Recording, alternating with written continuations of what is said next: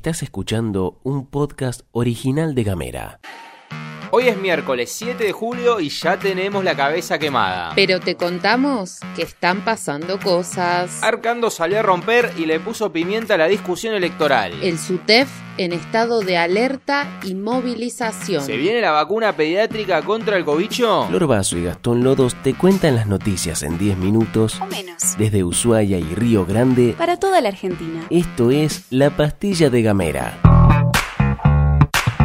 Metemos en la arena electoral que cada vez se pone más picante y en esta oportunidad quien habló fue el ex vicegobernador Juan Carlos Arcando. No le vamos a decir gobernador porque no podemos seguir haciendo la pastilla si nos estamos riendo. ¿Qué dijo Arcando como para que forme parte de este envío? Te preguntarás. La respuesta se puede resumir en esta frase. La realidad es que estoy más cerca de Melella que de Woto. El conflicto acá está en que Walter Woto es el actual presidente del PJ y Juan Carlos Arcando tiene un cargo en el partido, por lo que directamente está proponiendo una ruptura de un sector del Partido Justicialista dentro del Frente de Todos. En esa línea se quejó de la presencia tanto de Martín Pérez como de Victoria Woto dentro del partido en los cargos de presidente y vicepresidenta del Congreso al afirmar que podrían haber estado los que tienen mucha trayectoria en el justicialismo. El 14 va a ser clave, o vamos todos juntos o puede haber dos espacios que acompañan al gobierno nacional en frentes distintos, expresó Arcando. Una nota al pie, el 14 de julio es el último día para las presentaciones de las alianzas y el 24 se cierran las listas. Lo interesante para analizar, que puede parecer una gran paja, pero no lo es, es que estamos hablando de política donde es tan importante lo que se dice como lo que no se dice. Para ilustrar, tenemos dos acciones que con el paso del tiempo son sencillas de analizar. Elecciones 2019. Todavía no estaba definido el candidato a vice de Rosana Bertone y en ese entonces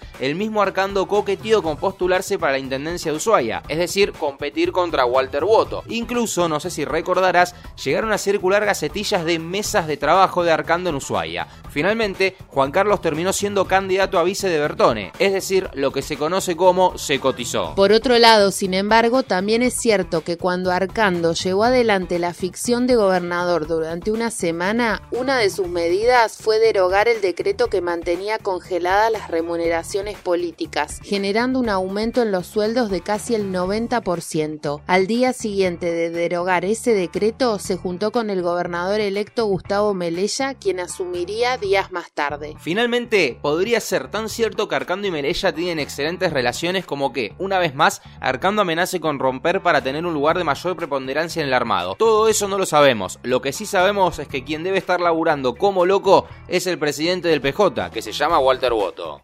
Los delegados y delegadas del SUTEF concretaron esta semana un congreso donde se resolvió declarar el estado de asamblea, alerta y movilización, informar en las asambleas todo lo actuado en las negociaciones, consultar medidas para el plan de acción y realizar campaña en las redes para impulsar las negociaciones salariales, según informaron desde el sindicato. Tal como plantea el portal desde las bases, en el Congreso también se informaron avances en el proceso administrativo para las titularizaciones, me cuesta un poco esa palabra, es la tercera vez que la grabo, en el nivel secundario y sobre el debate acerca de las condiciones de acceso y titularización sobre tutores y tutoras. Respecto a esto, a quien le consultamos fue a Javier Mastrocolo, secretario de prensa del SUTEF, y esto fue lo que nos dijo.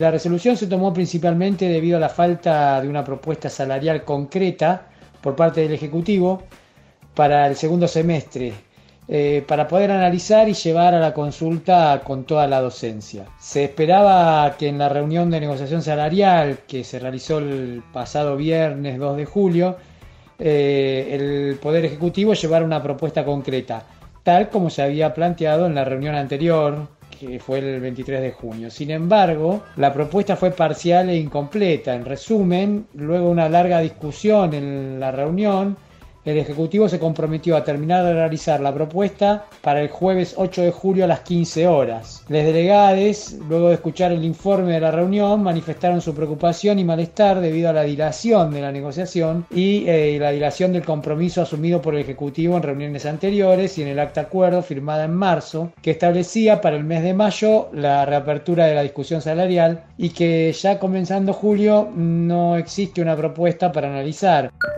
El gobierno renovará los precios cuidados por otros tres meses. Va a ser a partir de hoy y con aumentos que van de entre el 4 y el 8%, que están por encima de la inflación. Las empresas aseguran que igual no les alcanza para equiparar el alza de los costos. Además, Casa Rosada decidió adelantar el aumento del 35% del salario mínimo en septiembre para atenuar la pérdida del poder adquisitivo.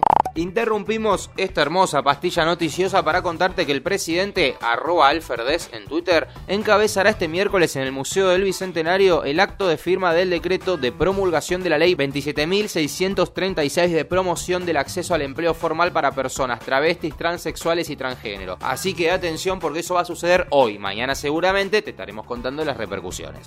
Hablamos de lo que sucedió ayer en el Congreso en el marco de la comisión bicameral y que tiene que ver con las vacunas. El Frente de Todos logró emitir dictamen para respaldar el decreto de necesidad y urgencia que regula y actualiza la ley para facilitar la compra de dosis para niños y niñas. El dictamen fue avalado por el Frente de Todos, que tiene mayoría en ese cuerpo bicameral, mientras el interbloque de Juntos por el Cambio rechazó firmar el DNU y pidió convertirlo en un proyecto de ley. En paralelo también el gobierno nacional solicitó a la empresa Sinopharm la información que llevó a autorizar la aplicación pediátrica de su vacuna contra el coronavirus en China, con el fin de ser evaluada por las autoridades nacionales. Lo mismo va a hacer con la de Pfizer, que ya fue aprobada para adolescentes en Estados Unidos y en Europa. Según detalla la agencia de noticias Telam, el objetivo es que el ANMAT pueda hacer el análisis del estudio que se realizó con niños y niñas de 3 a 17 años de la vacuna de Sinopharm, que es una de las que se está aplicando en Argentina en población adulta y de la que se espera que ingresen en los próximos meses 24 millones de dosis. Este pedido de información se da en el marco de una estrategia del Ministerio de Salud para avanzar con la vacunación de niñas, niños y adolescentes, en particular de aquellos con comorbilidades.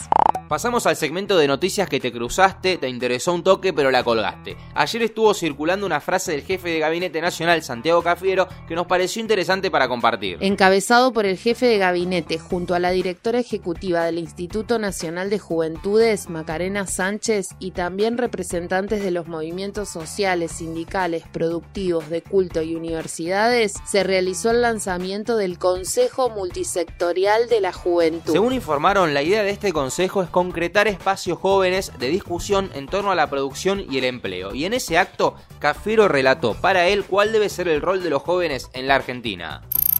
El destino para nuestras juventudes tiene que ser poder desarrollarse en un país que permite y brinda todas las condiciones sociales, materiales, económicas y culturales para poder desarrollarse aquí.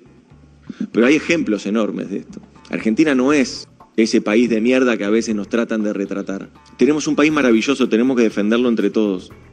No lo defiende un gobierno. Cada cosa que dice un gobierno siempre va a estar del otro lado de la oposición y va a decir que no, que es tendencioso. Con lo cual lo más importante es que lo defendamos entre todos, que defendamos al país. Nos vamos despidiendo, no sin antes contarte que en Islandia se realizó un ensayo para reducir la semana laboral de las y los trabajadores a cuatro días. Sí, como escuchaste, cuatro días de laburo y después tasa tasa. Según indicó el portal británico Autonomy, fueron un rotundo éxito repito, rotundo éxito y ya está produciendo un cambio en los patrones de trabajo en otros países, como por ejemplo en el Reino Unido. Les laburantes demostraron una reducción del estrés, mejoraron la salud e incluso aumentaron el rendimiento del trabajo en casi todos los grupos. Copado, ¿no? La prueba piloto se realizó desde 2015 a 2019 e incluyó a 2.500 trabajadores y trabajadoras de oficinas, personal de escuelas, de hospitales y de servicios sociales. Y queremos remarcar que nos da la sensación que el clima en Islandia es muy parecido al de Tierra del Fuego. Estás escuchando Gamera. Hablamos distinto. Atención, porque hoy hay un nuevo episodio del podcast del GADIC con el tema del momento vas a conocer en 15 minutos todos los argumentos de años de discusión para que no se instalen salmoneras en el canal Beagle. Les deseamos un excelente miércoles.